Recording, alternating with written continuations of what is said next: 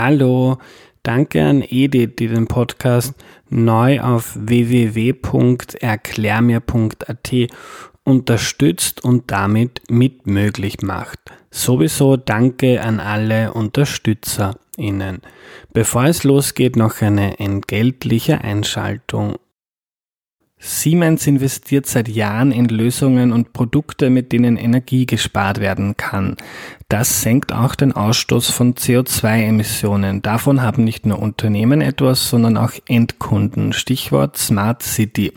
Siemens hat sich sogar ausgerechnet, wie viel CO2 damit in den letzten Jahren gespart wurde, nämlich 48 Millionen Tonnen.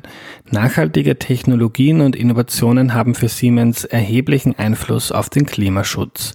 Mehr Infos auf www.siemens.at slash klimaneutral.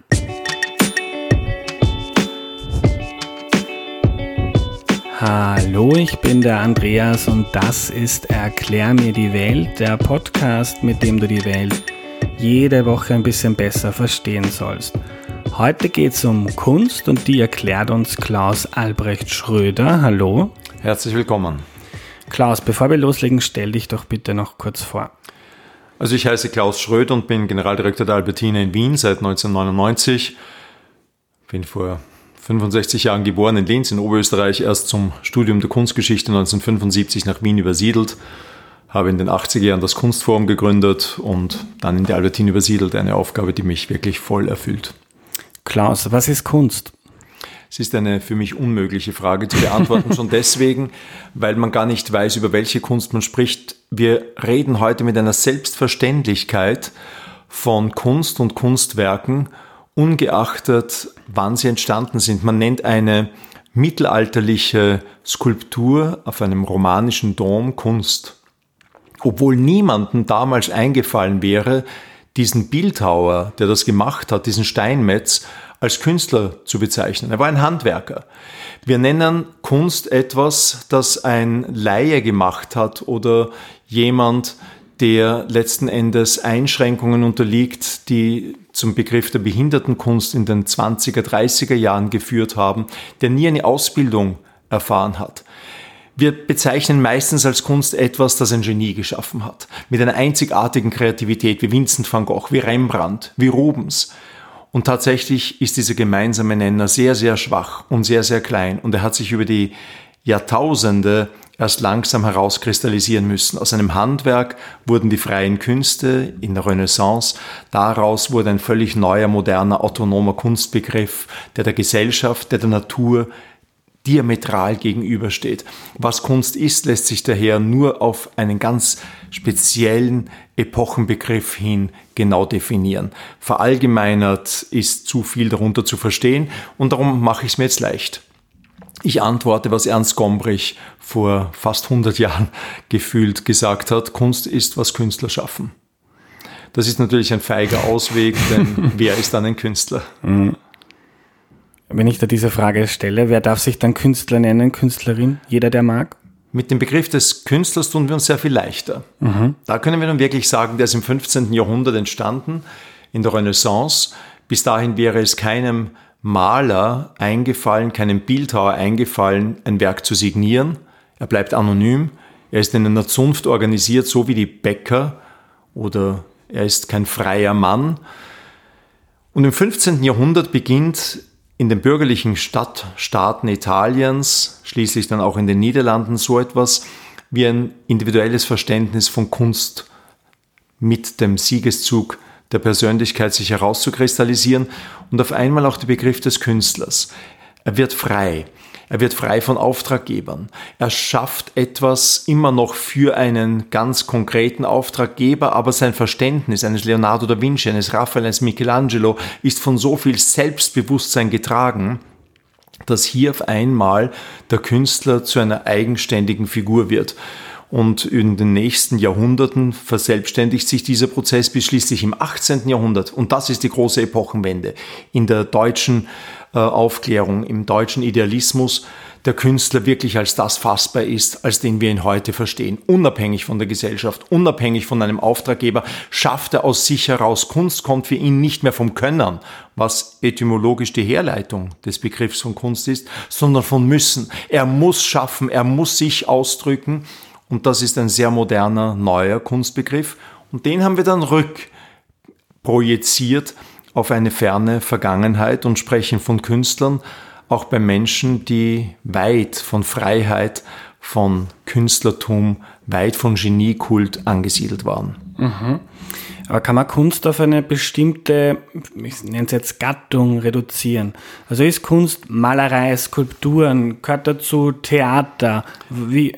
Der Begriff der Kunst ist ja heute ohnehin letzten Endes auf alles anzuwenden, was eine gewisse Virtuosität, ein gewisses Können voraussetzt, auch das politische Verhandlungsgeschick wird als eigene Kunst beschrieben, so wie die Kochkunst. Und selbstverständlich in den Künsten selber sind die darstellenden Künste und die bildende Kunst und die Literatur, Musik, das Drama so sehr wie, wie andere Kunstgattungen darunter supponiert. Aber wenn wir mit mir sprechen und mit dem, was im deutschen Idealismus geschaffen worden ist, dann meinen wir meistens mit Kunst die bildende Kunst. Und in der bildenden Kunst konzentrieren wir uns sehr stark auf Malerei und Skulptur. Sehr lange Zeit waren das die Leitwährungen der Künste. Und sehr lange Zeit war ein Paragone, der Wettstreit, welches die höhere Kunst, welches die angesehenere Kunst, ein Streit zwischen Bildhauerei auf der einen Seite und Malerei auf der anderen. Im 20. Jahrhundert haben sich ganz neue Künste dazu gesellt. Nicht nur die Grafik, nicht nur die Zeichnung, die auch im 16. Jahrhundert anfängt, zum ersten Mal als Kunstwerk, als eigenständiges Kunstwerk gesammelt zu werden und geschätzt zu werden. Äh, da kommen dann neue Kunstformen dazu wie Installation, Objektkunst, Videokunst die Kunstarten werden so vielfältig und mannigfaltig wie die Orte, an denen Kunst entsteht und die Orte, an denen Kunst präsentiert und gezeigt wird. Also Kunst im engeren Sinne ist sicher heute weitestgehend äh, verbunden mit der bildenden Kunst, aber das Theater, die Literatur, die Lyrik, äh, das Drama, die Oper, das Quartett, das alles sind natürlich auch Kunstformen. Mhm. In der Geschichte der Kunst in der Ästhetik, die Lehre vom Schönen, hat als erste sich die Musik hinauf katapultiert zu den freien Künsten, zu den Artes Liberales, zu denen die Grammatik, die Mathematik, die Astrologie gezählt haben, aber nicht die Malerei und die Zeichnung. Die hinkt hier lange nach. Mhm. Wenn wir bei diesem bisschen engeren Begriff bleiben, bildende Künste, Malerei, eine der, der Fragen, die ich am häufigsten bekommen habe von Hörern und Hörerinnen war jetzt zum Beispiel zwei, zwei Malerinnen und Maler, Carmen Herrera und Jackson Pollock. Ich kannte sie nicht, ich habe von Kunst relativ wenig Ahnung. Aber ein Hörer hat mir geschrieben und ich habe mir dann die Bilder angeschaut. Pollock, ich nenne es jetzt Gekritzel, abwertend, äh, sollte ich wahrscheinlich nicht machen. Carmen Herrera macht Bilder, zum Beispiel eines, ein rotes Rechteck auf orangenem Hintergrund. Und da hat man Hörer geschrieben, wenn er jetzt zu dir kommt und dir zeigt, das habe ich gemacht, dann lachst du ihn aus. Dann gibst ihm keine Aufmerksamkeit. Bei anderen Menschen ist das hoch angesehene Kunst und für die, für die äh, Stücke werden ähm, aberwitzige Preise gezahlt. Wo ist da, wann, wann wird etwas zu Kunst? Die erste Antwort, die ich jedem gebe, der von der Kunst der Kunstlosigkeit spricht und der daher fassungslos und Unverständnis zeigt gegenüber einem Kunstwerk, das nichts anderes als ein schwarzes Quadrat auf weißem Grund zeigt, von Kasimir Malevich, um es besonders simpel zu machen. Die erste Antwort, die ich darauf gebe, ist immer ein Zitat von Salvador Dali. Der erste Mann, der zu einer Frau gesagt hat, deine Haut ist wie die Blüte einer Rose, war ein Genie, der zweite ist ein Idiot. Es gehört mhm. unendlich viel Kraft dazu, etwas zum ersten Mal zu denken, etwas zum ersten Mal zu sehen, zu sagen, zu zeichnen, den ersten Hasen darzustellen, wie das Albrecht Dürer gemacht hat, das ist nicht nur schwer aufgrund der unglaublichen Virtuosität, mit der es ihm gegeben war, dieses Fell zu fangen, die Angst dieses Tieres festzustellen, sondern überhaupt dieses Tier zu sehen. Der zweite hat ein Tier vor sich gehabt, hat gesehen, Albrecht Dürer hat das gezeichnet, das könnte ich doch jetzt auch machen. Es gibt dafür ein interessantes Beispiel, um gleich dann wieder auf die Frage zurückzukehren. Mhm. Albrecht Dürer war der Erste nach der Antike, der übrigens als Kind, als 13-Jähriger ein Selbstbildnis gemacht hat. der auf die Idee kam, das ist genau in jenem 15. Jahrhundert, ich bin unverwechselbar, sieht sich in einen kleinen konvexen Spiegel und zeichnet sich. Die Nächsten, die das gesehen haben, was haben die gemacht? Man würde glauben, mit unserem heutigen Wissen haben gesagt, es ist eine gute Idee, ein Selbstbildnis. Ich nehme den nächsten Spiegel her und zeichne mich. Nein, sie haben dieses Selbstbildnis Albrecht Dürers abgezeichnet. So überraschend, so fremdartig war es, etwas zum ersten Mal zu machen. Was Jackson Pollock gemacht hat, ist abgesehen davon, dass das schon ein unglaubliches Können auch voraussetzt, etwas ganz Neues gewesen. Zum ersten Mal wird aus der Motorik der Bewegung, die psychophysische Bewegung, dieses Erregtsein oder äh, zu erschlaffen, müde zu sein oder voller Anspannung zu sein, sich selber auszudrücken, das Unterbewusste zur Sprache zu bringen, entstanden. Er hat das auf die Leinwand gespritzt, gegossen, mit einer unglaublichen Rasanz, mit einer großen Langsamkeit, mit einer eigenen Rhythmik das zum ersten Mal zu machen, war so bahnbrechend, dass danach die Zeit neu begonnen hat. Die Zeit vor Pollock und die Zeit nach Pollock. Das ist ein Unterschied wie die Zeit vor Dürer oder nach Dürer, vor Malevich mhm. oder nach Malevich. Jedes Kind, das das heute nachmacht, ist immer ein Epigone, ist ein Nachahmer. Und daher ist meine erste Antwort, wir bezahlen sicher bei diesen Kunstwerken das Originäre, das Erstmalige, das Einzigartige. Und das muss nicht unbedingt gekonnt sein. Der Begriff des Könnens, der über Jahrhunderte mit dem Begriff der Kunst verschwistert war, der ist irgendwann verschwunden. Im 19. Jahrhundert konnte jedes kleine Kind sofort virtuos, weil man das in der Schule gelernt hat, ein Haus zeichnen, perspektivisch verkürzt, eine Zentralperspektive. Es konnte ein Blatt nachzeichnen oder seine eigene Hand nachzeichnen. Die Virtuosität war so groß in der Salonmalerei, im Historismus im 19. Jahrhundert, dass eigentlich die Kunst leer geworden ist, korrumpiert von diesem hartnäckigen Missbrauch, den die Salonmalerei mit Virtuosität betrieben hat, hat man im 20. Jahrhundert nun auf die Kunstlosigkeit gesetzt. Das ist aber sehr schwer. Es ist sehr schwer, etwas nicht zu können, was man gelernt hat. Es ist unglaublich schwer wahrscheinlich für einen Mathematiker, der addieren und subtrahieren, multiplizieren oder dividieren kann, falsch zu rechnen. Er kann es einfach. Und so braucht man Krücken, um Kunst zu verlernen. Die Kunst des Verlernens im 20. Jahrhundert hat der Krücken bedurft Sonntagsmalerei, Zeichnungen von Kindern, Bildnerei von Geisteskranken, ozeanische, afrikanische Skulptur. Auf all diese Krücken der Kunst der Kunstlosigkeit haben Picasso und andere Künstler zurückgegriffen um wieder echt zu werden. Das Echte, das Wahre, der Selbstausdruck, und das führt uns wieder zu Jackson Pollock, war plötzlich wichtiger als die Kunst der Nachahmung. Damit hat man sich in der Antike leicht getan. Aristoteles Poetik beginnt mit dem wunderbaren Satz, Kunst ist Nachahmung der Natur. Und so bleibt es lange Zeit. Platon, der Gegenspieler, sagt, die Idee muss verwirklicht werden und in diesem Spannungsfeld die Idealisierung auf der anderen Seite, der Realismus, die Nachahmung der Natur auf der einen Seite, bewegt sich über 2500 Jahre die Kunst. Immer mehr fortschreitend, aber im 20. Jahrhundert tritt an deren Stelle plötzlich Wahrheit, Echtheit. Das beginnt natürlich schon im 19. Jahrhundert. Auch Vincent van Gogh hatte das Ziel, sich selbst auszudrücken, das, was er wirklich empfindet, wiederzugeben. Und das ist sehr, sehr schwer. Das ist nur wenigen gegeben. Daher sollte man nie aus der Kunst der Kunstlosigkeit zu schnell auf eine Plattitüde äh, greifen und sagen, das kann mein kleiner siebenjähriger Sohn auch. Mhm. Er kann nur nachplappern. Ja. Ähm, ist dieses, dieses Originäre, ist das der Hauptgrund, warum manche Künstlerinnen und Künstler ähm, damit berühmt oder reich oder auf jeden Fall das zu ihrem Beruf machen können und andere nicht. Das war auch eine Frage. Gibt ja sehr viele Wohnzimmerkünstlerinnen und Künstler. Was äh, bestimmt den Preis eines Kunstwerks? Erstens einmal ist ein Kunstwerk so viel wert, wie ein Narr bereit ist, dafür zu bezahlen. Zweitens würde ich schon behaupten, dass nachhaltig der Preis eines Kunstwerkes mit dem künstlerischen Wert etwas zu tun hat. Mhm. Aber die können auch sehr weit auseinanderklaffen.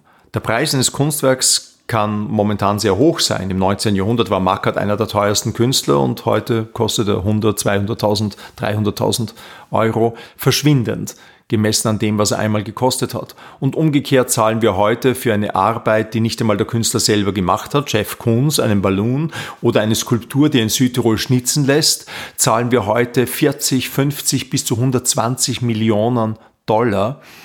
Also die Frage des inneren Wertes, des künstlerischen Wertes und des Preises haben mit, miteinander zu tun, aber nicht notwendigerweise erklärt der künstlerische Wert den Preis. Sonst könnten wir uns gar nicht erklären, warum die alten Meister, Tizian, Leonardo, das ist ein schlechtes Beispiel, weil er das teuerste Kunstwerk mit dem, ähm, mit dem Salvator Mundi mit 450 Millionen Euro erzielt hat. Aber viele andere alte Meister den Bruchteil dessen kosten, was heute zeitgenössische Kunst kostet. Hier hat ein Epochenumschwung stattgefunden, der kaum älter ist als 20 Jahre, dass plötzlich die alten Meister bis auf wenige Ausnahmen im Orkus verschwunden sind und die neuen Meister, die, die noch leben, die schaffen können, die in ihrem Atelier stehen, Tag für Tag ihre Arbeiten machen, kosten plötzlich zig Millionen Euro.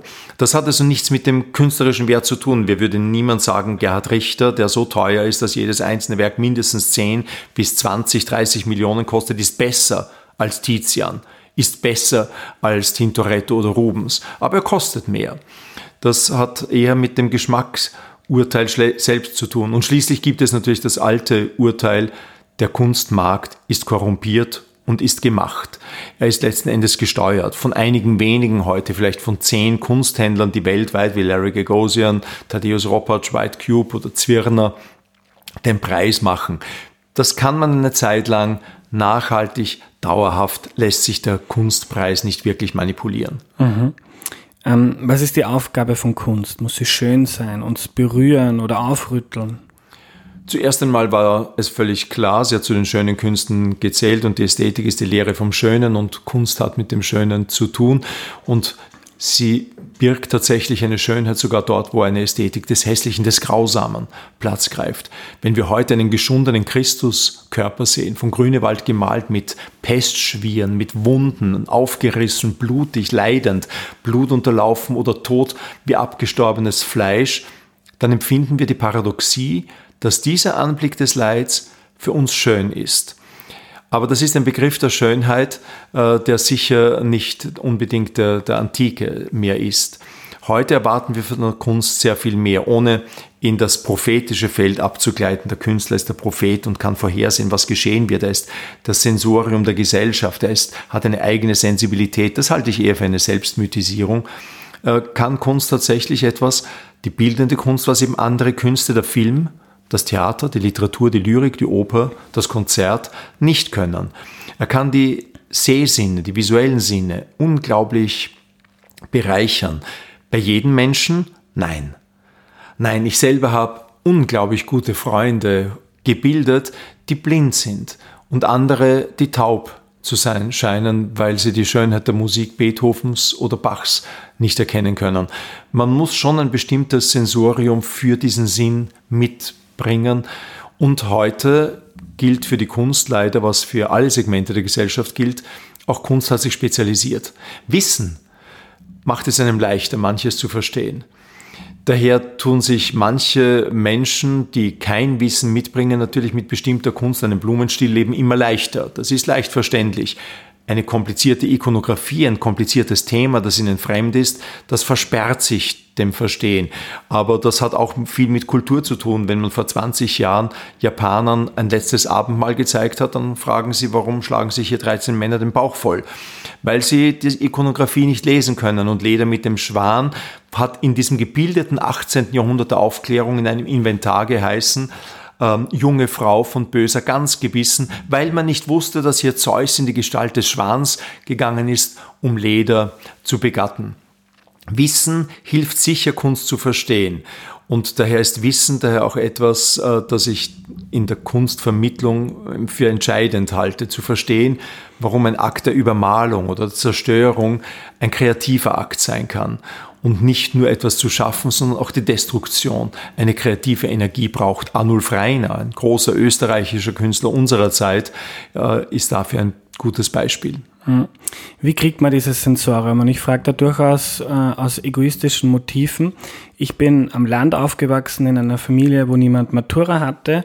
Äh, Kunst war überhaupt kein Thema. Ich bin ohne dem aufgewachsen. Und jetzt langsam, ich beginne mich dafür zu interessieren, auch weil ich merke, viele Leute gibt das sehr viel und ich will das ausprobieren, ich will das lernen. Ich war vor kurzem bei dir in der Albertina Modern und habe das ganz toll gefunden, aber trotzdem habe ich irgendwie noch wenig Zugang dazu. Ähm, wie kriegt man dieses Sensorium? Du hast jetzt gesagt Wissen. Ich habe durchaus das Gefühl, dass ich über bestimmte Themenfelder zumindest halbwegs was weiß. Äh, wie kriegt man dieses Sensorium? Wie kriegt man einen Zugang, wenn man dazu, wenn man das nicht gelernt hat, nicht mitgekriegt hat? Ich gebe jetzt zwei Antworten. Die eine ist äh, deprimierend. Mhm. Die deprimierende ist, dass ich nach einer jahrzehntelangen Erfahrung und vielleicht auch dem Rückblick auf mein eigenes Leben sagen würde, eine, eine Grundvoraussetzung ist ganz einfach dieses Sensorium. Und wenn man das hat, dann stößt man irgendwann auf Kunst. Ich bin aufgewachsen in einer Familie, in der nur die Musik gezählt hat und die Literatur. Wir haben gesungen, Opern gesungen. Und äh, nur durch meine erste Freundin bin ich zufälligerweise auf einen Bildband gestoßen, weil der Großvater den gedruckt hat über Hieronymus Bosch. Und in dem Augenblick hat es mich getroffen wie ein Hammer. Und ich wusste, ich muss Künstler werden und habe nur mehr gezeichnet, gemalt, bin bei einem Künstler in Lehre gegangen. Das ist halt passiert, als ich 17 war. Wäre es nicht damals passiert, wäre es wahrscheinlich mit 25 oder mit 35 passiert. Aber es hätte passieren müssen. Ich bin sehsüchtig. Dass ich dann viel gelernt habe und immer mehr verstehe, das ist Geschenk, das kommt dazu. Aber wenn man das nicht hat, dass es einen trifft, dass es einen sofort anspricht, wenn man zum ersten Mal den Tristan hört und sagt, ich muss ab jetzt in der Musik aufgehen, dann hat man genau jenes gehört und man hat jene Augen für die Kunst. Und daher spielt es keine Rolle, woher man kommt, wenn man diese Begabung mitbringt, sensibel auf, auf Farben, auf Formen, auf Gestalten zu reagieren, dann wird das irgendwann einem begegnen und dann vertieft man sich und man wird immer weiter äh, fortschreiten können. Jeder hat dann halt am Anfang Jugendzünden und schließlich ein gutes, komplexes Verständnis und Empfinden für die Kunst. Die andere Antwort ist, das hieße ja jetzt, äh, ich brauche überhaupt nichts machen. Man bringt es mit von Geburt aus und daher ist man gesegnet oder man bringt es nicht mit und man möge sich mit anderem begnügen, das ja auch großartig sein kann, der Geschichte des Films oder der Literatur oder der Musik. So ist es nicht. Ich denke schon, dass es notwendig ist, dass wir unseren Kindern und Jugendlichen die Chance geben, ihre eigenen Begabungen, ihre Sensibilitäten zu entdecken. Ich halte daher gar nichts davon, dass wir die musischen Fächer immer mehr zurückstecken. Ich halte es für notwendig, dass wir den Kindern allen die Chance geben, Musik zu hören, Literatur zu lesen, Musik nicht nur zu spielen, sondern auch wirklich wahrzunehmen auf der höchsten Ebene der Qualität. Und wenn ich es dann immer noch nicht mag, dann hat man dieses Sensorium nicht. Und dasselbe gilt für Kunst. Ich halte es für notwendig, dass unsere Kinder mit den Schulklassen in die Schulen gehen und ich weiß, dass in einer Klasse mit 20 oder 30 Schülern dann nicht 20 oder 30 ihr Leben lang, so wie ich sagen werden, für mich ist Kunst so wichtig, dass ich ohne sie nicht mehr sein mag. Ja? Aber vielleicht fünf oder zehn werden es sein. Aber diese fünf oder zehn, denen müssen wir die Chance bieten. Und ich bin oft überrascht, angenehm überrascht, wie voraussetzungslos Kinder drinnen sind und auf einmal reagieren und diese Empfindsamkeit mitbringen. Für die sind wir da, aber wir müssen sie allen anderen auch zeigen, damit sie entdecken, was ihnen eigentlich entgeht, wenn sie auf das Kunsterlebnis verzichten müssen. Mhm. Ähm, ich finde das ganz spannend, weil ich habe im Vorfeld zu Fragen aufgerufen und habe das Gefühl, meine Hörerinnenschaft ist sehr wissbegierig. Die hören sich seit zwei Jahren Folgen über Politik, Geschichte, Religionen, Sex, das Leben und so weiter an. Ähm, die mit Abstand häufigste Frage war, äh, warum wirkt Kunst auf mich so elitär? Warum wirkt das auf so viele Menschen und ganz ehrlich auch ein bisschen auf mich? äh, als eine ganz andere Welt, zu der ich keinen Zugang finde. Ja, das ist sehr traurig und sehr wahr. Und ich kann es überhaupt nicht leugnen. Das fängt schon an bei den Tempeln. Die Museen, die der Kunst errichtet worden sind, erinnern an Tempeln.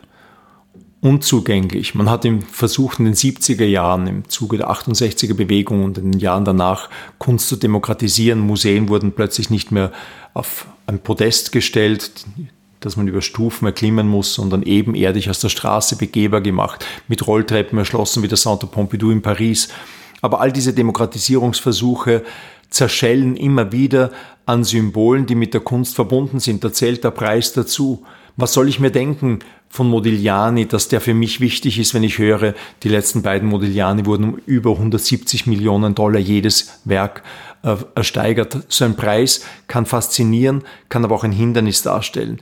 Ich glaube auch, dass die Spezialisierung heute so weit fortgeschritten ist, dass insbesondere in der Kunst der Gegenwart eine, eine Kommentarbedürftigkeit besteht, die viele abschreckt. Was heißt denke, das? Kommentarbedürftigkeit? Dass man vor einem Kunstwerk steht und sagt, wenn mir das nicht jemand erklärt, verstehe ich es nicht. Ich verstehe ein schwarzes Quadrat auf einem weißen Grund nicht. Was soll daran Kunst sein? Tatsächlich ist das ja nicht aus dem luftleeren Raum plötzlich auf die Erde heruntergefallen, sondern hat eine Voraussetzung, dass dass Kasimir Malevich 1915 auf einmal ein schwarzes Quadrat malt. Aber wenn ich diese Voraussetzungen nicht kenne, dann kenne ich diesen revolutionären Nullpunkt. Nichts mehr nachahmen sondern wirklich ein Quadrat in die Ecke hineinhängen wie eine Ikone, wie man das in Russland gemacht hat, als Krasny, als schönes Objekt, erkennt man das nicht. Es ist erklärungs-, kommentarbedürftig die Kunst geworden. Das war sie wahrscheinlich in anderen Jahrhunderten weniger im 19. Jahrhundert. Aber sie war immer schon eine bürgerliche Angelegenheit, davor eine aristokratische Angelegenheit, davor eine Angelegenheit der Kirchenelite. Sie war immer eine Angelegenheit von Eliten. Und der Versuch im 20. Jahrhundert in die Gesellschaft hineinzuwirken, mit Kunst auch die Gesellschaft zu beeinflussen, vielleicht zu verändern, zum Bessern zu verändern, mit Kritik, mit gesellschaftlicher Kritik wachzurütteln, zerschellt immer wieder an der Tatsache, dass die Geschichte der Kunst bis ins Innerste hinein mit Elite verschwistert ist. Aber ist das nicht auch die Musik? Ist das ein lyrisches Gedicht nicht ganz genauso? Wie schwer ist es heute, wo wir umgeben sind von Lärm, von Zerstreuung, plötzlich ein Vierzeiler vielleicht zu lesen und bei dem zu verharren, alleine die Stille, die Kontemplation, die Konzentration aufzubringen, nur das jetzt anzuschauen. Wir dürfen nicht vergessen, bei bildender Kunst, ich gehe jetzt auf Malerei oder Skulptur ein, da bewegt sich nicht, da ist nichts laut. Wie schwer muss es sein, wenn man vorher ins Kino geht und sieht einen Actionfilm, der neuesten James Bond, alle paar Sekunden ein neuer Schnitt, alle paar Sekunden fliegt etwas in die Luft und dann gehe ich ins Museum und da hängt ein Bild, das bewegt sich nicht. In Ehrfurcht soll ich erstarren davor, den Künstler habe ich noch nie gehört, das Sujet ist mir fremd. Warum sollte ich das sofort verstehen? Warum sollte mir das sofort eingehen? Vielleicht müssen wir auch den Menschen die sagen, das ist ein bisschen elitär, ich verstehe das nicht, sagen, naja, ihr versteht wahrscheinlich auch den Kühlschrank nicht und benutzt ihn. Vermutlich verstehen die wenigsten, wie ein Handy funktioniert und benutzen es. Es ist manchmal ganz sinnvoll, sich mit etwas zu beschäftigen, um es zu verstehen. Ich meine, das ist noch kein Argument, dass man es nicht versteht, sich nicht zu bemühen darum. Aber ich verstehe die Angst, es ist zu elitär, es ist abgehoben. Es wird so viel Brimborium um die Kunst herum auch gemacht und wahrscheinlich trage ich meines dazu auch bei, dass es manche Schichten abstößt. Schade. Mhm. Ich finde das ganz spannend. In der Albertina Modern habe ich das Gefühl gehabt, dass ich sehr abgeholt werde. Ich habe wenig Ahnung jetzt von der Geschichte oder von der Bedeutung und was wer gemacht hat. Wali Export habe ich jetzt erst durch Interviews kennengelernt, kannte ich nicht. Finde das sehr spannend und man kriegt da auch irgendwie eine kleine Einführung immer mit Texten. Man kann sich da durchlesen, wenn man möchte. Aber auch dort habe ich bei den Texten äh, ein bisschen den Eindruck ähm, bekommen, dass man sich dass da Leute am Werk waren, die sich vielleicht nicht extreme Mühe gegeben haben, dass das, was da steht, jetzt in, und das ist mein Job als Journalist, in klarer Sprache, Sprache soll was vermitteln, ähm, das auszudrücken. Und habe auch den Eindruck gehabt, dass das bei der Albertina der Fall war, dass man da jetzt vielleicht nicht an den, manche haben ja geschrieben, was hat der Bauhackler von der Albertina, dass man da nicht an den Hackler gedacht hat, als man das geschrieben hat. Nein, hat man auch nicht gedacht, äh, weil er zu uns nicht kommt. Hm. Die Texte bemühen sich, die Quadratur des Kreises zustande zu bringen. Äh, nicht zu unterbieten und nicht zu überfordern. Aber ein bestimmtes Niveau stellt man sich vor, bringt jemand mit, eine bestimmte Vorbildung, mhm. ein bestimmtes Vorwissen und da dockt man an und treibt es weiter. Aber die Idee, dass Kunst für alle ist, wie das Hilmar Hoffmann, der berühmte und legendäre Frankfurter Kulturdezernent, gesagt hat, ist eine Illusion lange bevor Museen äh, Anstalten der Bildung sind, sind sie immer schon Anstalten für Gebildete. Das lässt sich nicht leugnen und das will ich auch gar nicht beschönigen, dass äh, bei aller Anstrengung, die wir unternehmen mit Audioguides, mit Texten, mit Wandtexten, Bildtexten, mit Führungen, letzten Endes ein bestimmtes Maß an Bildung vorausgesetzt ist und sie können heute wahrscheinlich in, in manchen Bezirken äh, vor die Hauswände ein Riesenplakat der Albertiner hinhängen und die Leuten, den Leuten etwas bieten, sie werden trotzdem nicht hingehen. Machen wir uns doch keine Illusionen. Es sind immer nur sieben Prozent der Bevölkerung, die in Museen gehen. Wie viele Prozente gehen in die Staatsoper? Das hat einmal ein weiser französischer Philosoph gesagt. Wir sollten mal darüber nachdenken, wie merkwürdig es eigentlich ist, dass trotzdem diese Dichter, Komponisten, Künstler anerkannt werden. Eigentlich ist es ja gar nicht selbstverständlich, dass jeder, vermutlich in Otterkring so sehr wie im ersten Bezirk, jemand, der im Monat 1500 Euro verdient, wie jemand, der eineinhalb Millionen Euro auf seinem Konto hat, sagt, Goethe ist ein großer Dichter. Obwohl höchstwahrscheinlich beide nie Goethe gelesen haben. Werden Sie sagen, Van Gogh ist ein großer Maler, Rubens ist einer der größten Künstler, eines der größten Genies, ist eigentlich ganz merkwürdig, dass dieser Autoritätsglaube, so fest verankert ist, dass beide davon überzeugt sind, das ist so.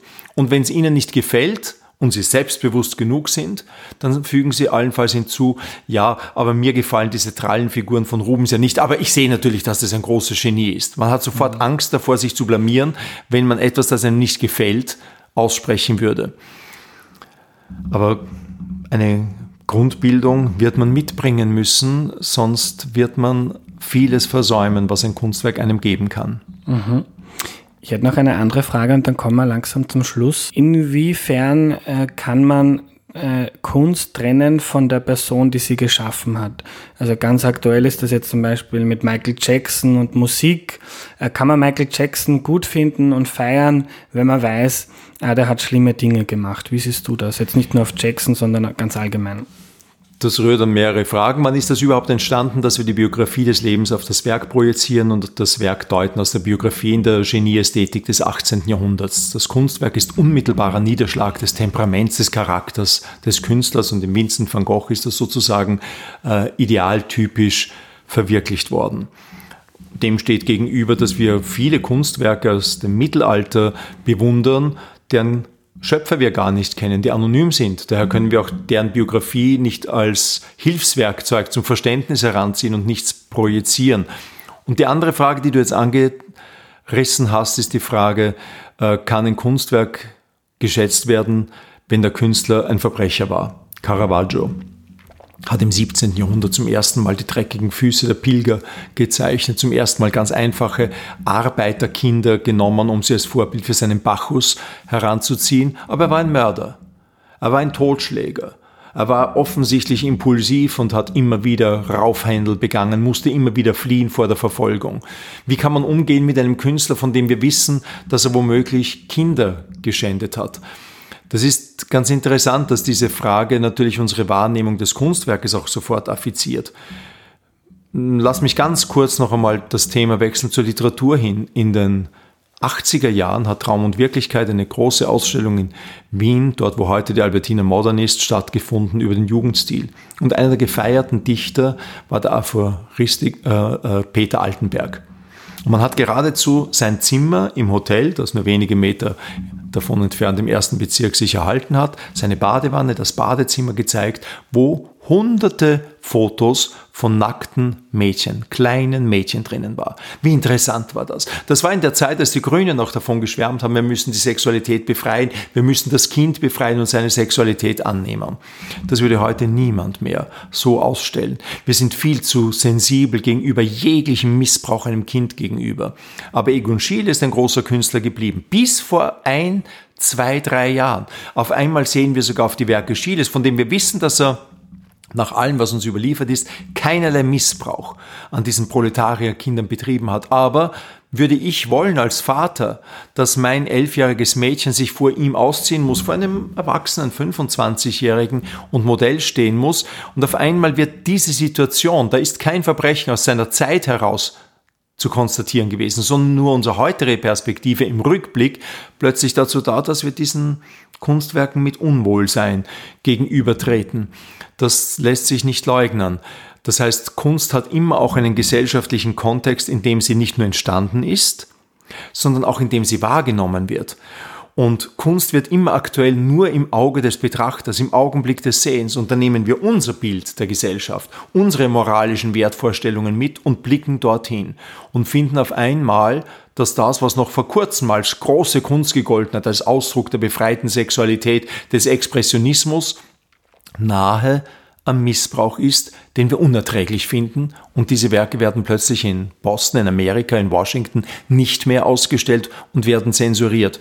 Das ist ein, ein interessantes Phänomen, äh, das mich nur deshalb nicht überrascht, weil mir der Anteil des Betrachters am Kunstwerk immer schon klar war. Ohne ein empfindsames Auge ist das Gegenüber taub und stumm.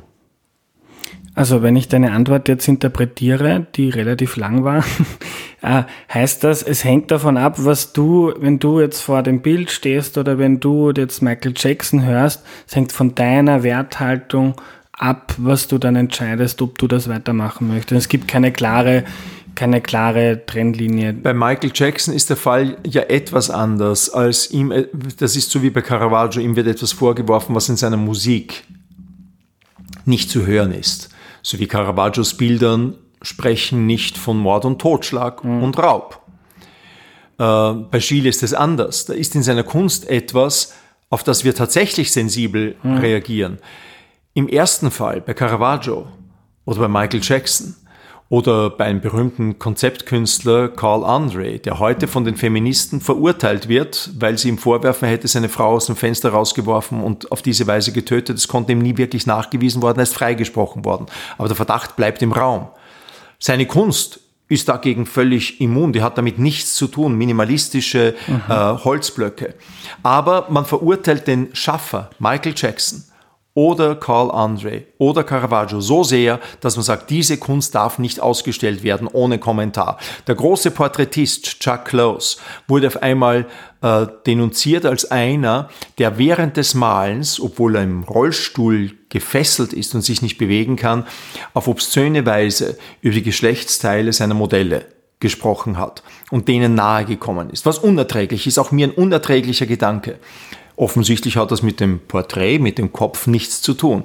Aber die Person wird so sehr verurteilt, dass man heute in keinem amerikanischen Museum mehr sein kann. Chuck Close Ausstellungen wurden abgesagt, ohne nicht auf ein Label zu stoßen, wenn denn schon ein Bild ausgestellt ist, dass sich das Museum von diesem Autor distanziert. Das Werk hängt dort aber man verurteilt diese obszöne, dieses obszöne Gehabe. So ging es bei Michael Jackson. Man kann sagen, ich bewundere die Musik, aber ich verurteile denjenigen. Und andere wiederum werden sagen, nein, ich bewundere auch die Musik nicht mehr. Die Musik soll und darf nicht mehr gespielt werden. Dahinter steht ein Bild, das ich überhaupt nicht teile, nämlich eine Vorstellung der Integrität einer Persönlichkeit als Voraussetzung für das, was man macht, die auch sonst im Leben nicht ist. Wenn Sie draufkommen, dass Ihr Installateur letzten Endes äh, ein, ein Gauner ist, dann werden Sie nicht sagen, ich nehme nicht mehr das Wasser, das durch seine Hilfe mhm. bei mir warm aus der Leitung herauskommt. Letzte Frage, und ich glaube, die schlägt eine schöne Brücke auf das Gespräch, das wir jetzt hatten. Das ist eine Frage von Hermann, einem Hörer. Schon ein älterer Mann hat zwei erwachsene Kinder, zwei Männer, Techniker, Praktiker. Er hat gesagt, er begeistert sich für Theater und Kunst und findet das wundervoll. Ähm, seine Söhne sind aber sehr pragmatisch und, und, und haben den Eindruck, das ist irgendwie ein Paralleluniversum äh, und da geht's um nichts unter Anführungszeichen. Er hätte aber sehr gerne, dass sie sich dafür öffnen. Ähm, wenn ich dir so zuhöre, ähm, könnte man sagen, schaut schlecht aus, lieber Hermann. Ja, das ist auch gut so, weil ich äh, würde ungern, ehrlich gesagt, äh, jemanden zwingen, dazu Kunst zu mögen und zu bewundern mhm. und aufzusuchen, wenn er es gar nicht will. Immanuel Kant hat gesagt, dass äh, das Besondere ja die ästhetische Distanz ist, die wir haben. Das interesselose Wohlgefallen, das wir in Kunstwerk haben, dass es nutzlos ist. Das ist geradezu seine Stärke. Das ist seine Autonomie, das ist seine Unabhängigkeit. Und niemand soll dafür verurteilt werden, wenn er das nicht mag, wenn ihn das nicht interessiert. Es gibt ja so viel in dieser Welt, das einen interessieren kann. Es muss ja nicht gerade Kunst sein. Dass ich einer bin, der sich für die Kunst einsetzt und hoffentlich alle diejenigen anspricht, denen Kunst etwas sagt, die sie brauchen, ist völlig klar. Aber Ich habe auch Freunde, die damit gar nichts anfangen können. Sind das deswegen nicht meine Freunde? Verurteile ich sie nicht im entferntesten. Ich gebe ihnen, was ich geben kann, sie geben mir, was sie mir geben können und in manchen reden wir einander vorbei. So ist das nun einmal im Leben. Mhm. Und wenn, dann muss der Impuls aus einem selbst kommen und man sich dafür interessiert. Also jemanden zu zwingen, Nicht zwingen, aber vielleicht etwas zu sagen, bewundern, das ist unmöglich. Ich werde mich immer bemühen, ich werde versuchen, Respekt für die Kunst und die Künstler herbeizuführen. Wenn jemand findet, das ist ein Trottel, das kann nicht A, das ist gar nichts, das ist Kinderwerk und ähnliches mehr, das werde ich versuchen zu verhindern, dass man das nicht tut, aber ich bin dann auch nicht beseelt davon, den unbedingt davon zu überzeugen, dass am Ende sein Leben der Kunst widmet. Mhm. Aber wenn wir bei Hermann bleiben, dann könnte er zumindest mal damit anfangen und mit den Söhnen in deine neue Albertina-Ausstellung kommen. Vielleicht jetzt sage ich einen Trick. Ich sage jetzt einen Trick, den, den alle Eltern eigentlich mit ihren Kindern einmal äh, wahrnehmen sollten. Wenn man mit einem Kind in ein Museum geht, dann ist es ganz schwer, es für irgendetwas zu interessieren.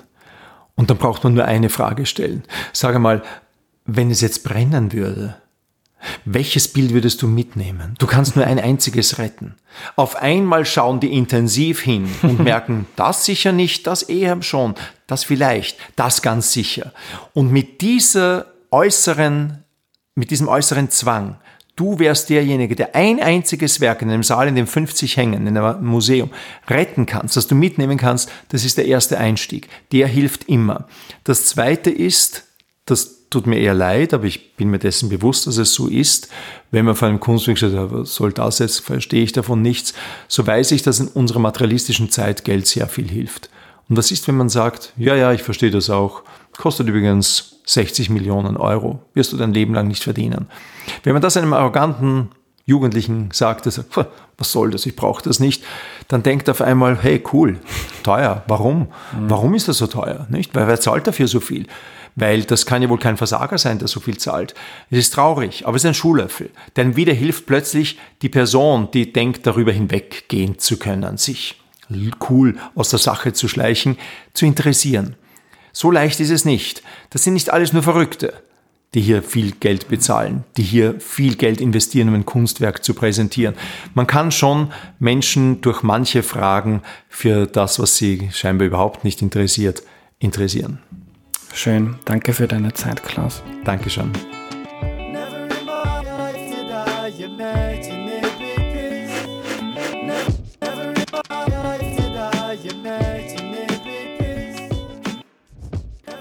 Was nehme ich mir mit? Wow, das war für mich eines der intensivsten Gespräche, die ich je für Erklär mir die Welt geführt habe. Ich fand es einerseits wahnsinnig interessant. Klaus ist ziemlich, ziemlich schlau und begeistert sich sichtlich für das, was er macht. Darum war das eine tolle Folge, Erklär mir die Welt, auch wenn jetzt das eine oder andere Fremdwort gefallen ist, das auch ich selbst nicht immer gekannt und verstanden habe. Andererseits hat es mich aber auch ein bisschen in meinem Urteil bestärkt, dass Kunst etwas ist, das ganz weit weg von mir ist. Ich habe das eh in der Folge erzählt, dass Kunst war für mich nie ein großes Thema und trotzdem will ich mich dafür öffnen, dass das so rüberkommt, dass das für viele Leute einfach nichts ist, dass man das hat oder nicht. Das Verständnis dafür, das finde ich schade und ich glaube nicht, dass das so ist oder ich hoffe nicht, dass das so ist, aber ich bin da auf jeden Fall optimistischer. Das war's für heute. Danke an alle, die den Podcast unterstützen. Wenn du Erklär mir die Welt wichtig findest, unterstütze das Projekt bitte auf www.erklärmir.at. Danke fürs Zuhören und bis zum nächsten Mal. Tschüss.